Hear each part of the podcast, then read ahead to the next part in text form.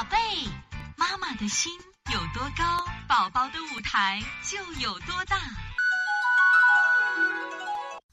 大家好，我是西安邦尼康的王老师。今天想给大家分享的是，这是我们小果果啊，也是我们一个老客户。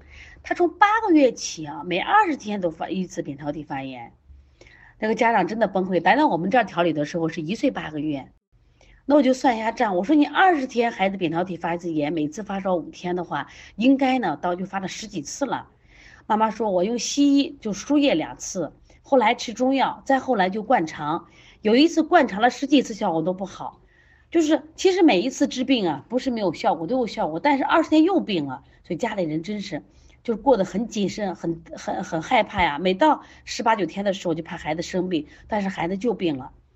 那后来在推拿过程中，我就发现啊，推拿也能治病，但是发现这个孩子原来是二十天病一次，后来变成四十天病一次。那我就问他，我说我让你停了肉蛋奶停了没有？家长说，那用奶用牛奶和鸡蛋，在病好以后总给吃。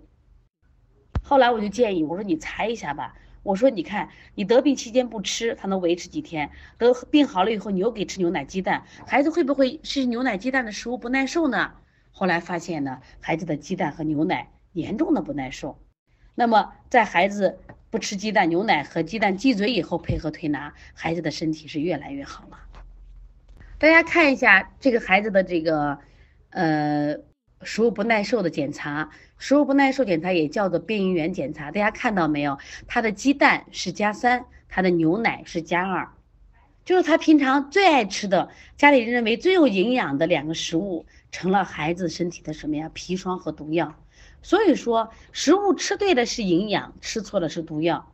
但是这一点知识呢，我们好多家长并不知道。